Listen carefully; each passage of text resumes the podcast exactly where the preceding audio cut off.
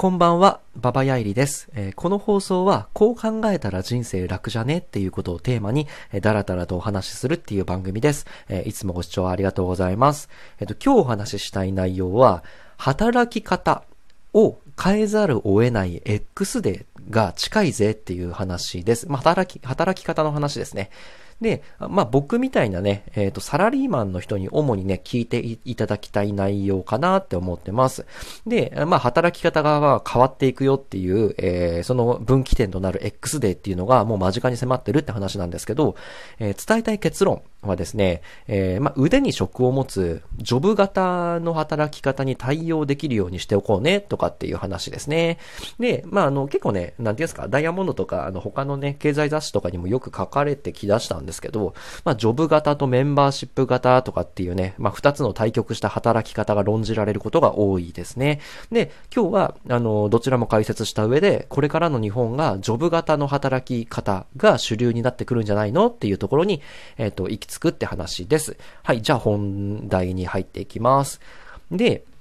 えっ、ー、と、さてさて、えー、従来の日本は、えっ、ー、とね、メンバーシップ型っていう働き方が主流だったんですね。てかまあ今もそうなんですけど、えー、特に僕なんかね、あのだらだら特に何の生産性もないあのサラリーマンみたいなものが存在するっていうのはメンバーシップ型の、えー、雇用が、えー、日本の主流だからであるって話です。で、えっ、と、メンバーシップ型っていうものを簡単に解説するとですね、えー、5つぐらい、えっ、と、特徴があると思っていて、まず1つ目、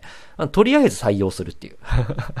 配属先とかまた後で、とりあえず採用する。あの、新卒一括採用、採用とかあるじゃないですか。なんか200人ぐらい大企業だと採用しちゃうじゃないですか。あれって200人を、じゃあこれからこいつはここにやって、こいつはここで使ってとかっていうのが、事前にこうね、決まってるわけではなくて、とりあえず200人採用する。そっから適性を判断して、えー、配属先を、えー、決めていくっていうやつですね。採用ありき。で、えー、二つ目、従業員はみんな家族。だから残業も余裕だよねっていうね、そういう思考回路が二つ目。で、三つ目ですね、えっ、ー、と、終身雇用と年功序列ですね。終身雇用っていうのは、まあ、あの、65歳とか定年までずっと同じ会社で、えー、雇うよっていうのはなんとなく約束はされてないけど、えー、約束されてる感じになっている。で、年功序列っていうのは、あの、年を取れば取るほど、えー、長い勤続年数であればあるほど、給料が自動、ほぼほぼ自動的に上がっていくっていうのが約束されてないけど、なんとなく約束されてることになってるっていう のが年功序列ですね。で、四つ目。 no skill の新卒を雇ってじっくり会社で育成するよと、OJT とかって言いますよね。えー on job training、on the job training ですかね。まあ、要は、あの no skill は、まあ当たり前だよね、最初はと。だからこの会社で給料を払いながら、あなたを育成するよっていうところまでやってくれると。まあ家族だからね。あの、社員はね、っていう話ですね。で、最後、五つ目。えっ、ー、と、頻繁な人事異動があるから、あの、広く浅く社内業務を覚えるという話ですね。えっ、ー、と、まあ、なんていうんですか、えっ、ー、と、例えば、絵がめちゃめちゃ上手い人、イラストレーターで雇うっていうのは、うんと、まあ、イラストを描けるっていう能力が、えー、深掘りされていきますよね。けど、そういうんじゃなくて、あなた1、2年目経理です。えー、3年目営業です。4年目製造部ですって形で、うんと、まあ、社内の中で、えー、だらだらとこうね、回り巡って、えー、イラストレーターみたいな絵をめちゃめちゃうまく描くっていう掘り下げた能力ではなくて、その社内だけで適用する広く浅い、えー、経理もできる、えー、ものづくりもできる、営業もなんとなくできるみたいな、そんな、えっ、ー、と、人材が出来上がるっていうのがメンバーシップ型の特徴ですね。で、これはまあ、あの、僕ら、日本人のサラリーマンにとってみたら普通じゃないですか。ね。で、あの、ただこれって、えっ、ー、と、日本だけの話であって、他の先進国は全然違ったりするんですね。で、ここからは本題というか、ジョブ型雇用って、あの、一番最初に言った、えっ、ー、と、雇用の形態の話に行くんですけど、日本はね、まあ、メンバーシップ型っていうのが、まあ、厳しくなっていって、これからジョブ型っていうものにシフトしていくよ。まあ、シフトしていかざるを得ないよっていうところに話が行きます。で、まあ、ジョブ型って何かっていうと、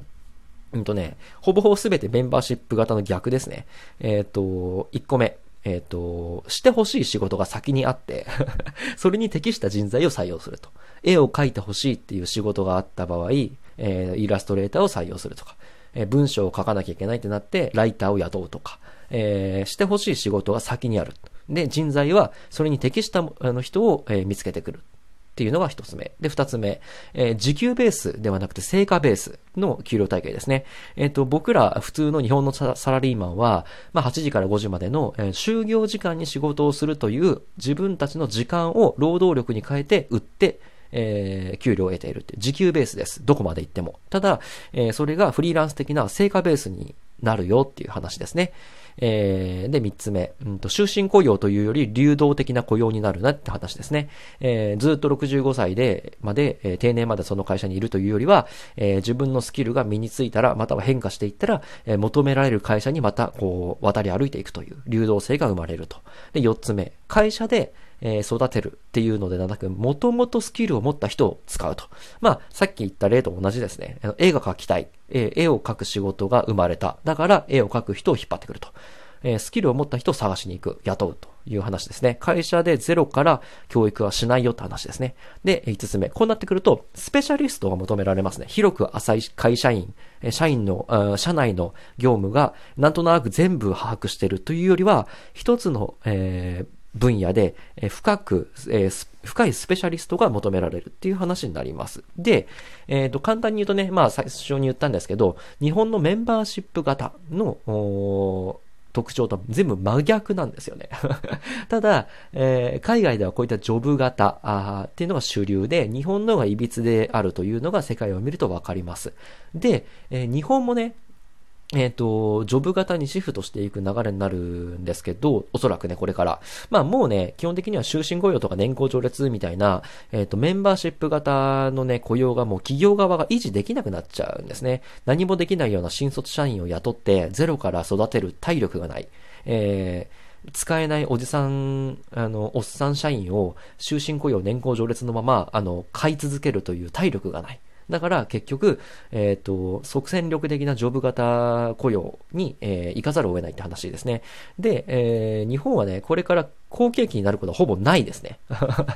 の、少子高齢化はもう絶対ね、えー抗えないですね。えっ、ー、と、日本のね、女性の、えー、50%以上が50歳以上になるっていうね、えー、X デーをもう一昨年ぐらいに迎えているので、えっ、ー、と、もう、あの、このまま消費が、あの、盛り上がることはないです。落ち込む一方です。で、さらに、日本はですね、政治も経済も、石橋を叩いて渡らない主義っていうのはね、主流ですね。新しい商材が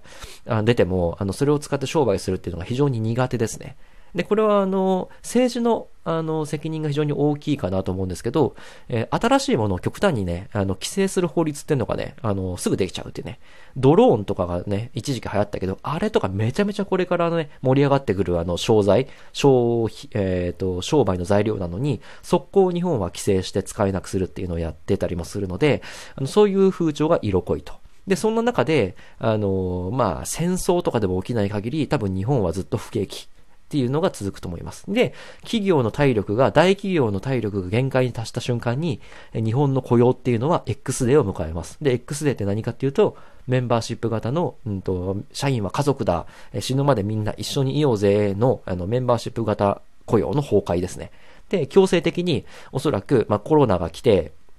コロナウイルスが来てね、みんなこう強制的にね、えー、まあ、ズームとか、あのー、ディスコードとか、えー、オンライン化が進んだみたいな感じで、えー、強制的にジョブ型雇用の、えー、移行っていうのが、うんと、進んでいっちゃうと。で、そんな時に、この X デー以降、僕ら、サラリーマンっていうのは、うん、どうやって生きていこうって話ですね。えー、ジョブ型に、こう、世界、または、あの、日本の社会が、あの、完全に移行した時に、俺、こんなジョブができるっすっていう形で、自分のね、えー、力、スキルを売り込んでいく転職活動を余儀なくされる人が多い。と思います。で、えっ、ー、と、企業のね、えっ、ー、と、採用ももちろん変わっていくので、うんと、まあ、スペシャリストが欲しいっていう重要になりますよね。このプロジェクトを成功させるために、これができる人材が欲しいっていうふうに、もう明確にね、えっ、ー、と、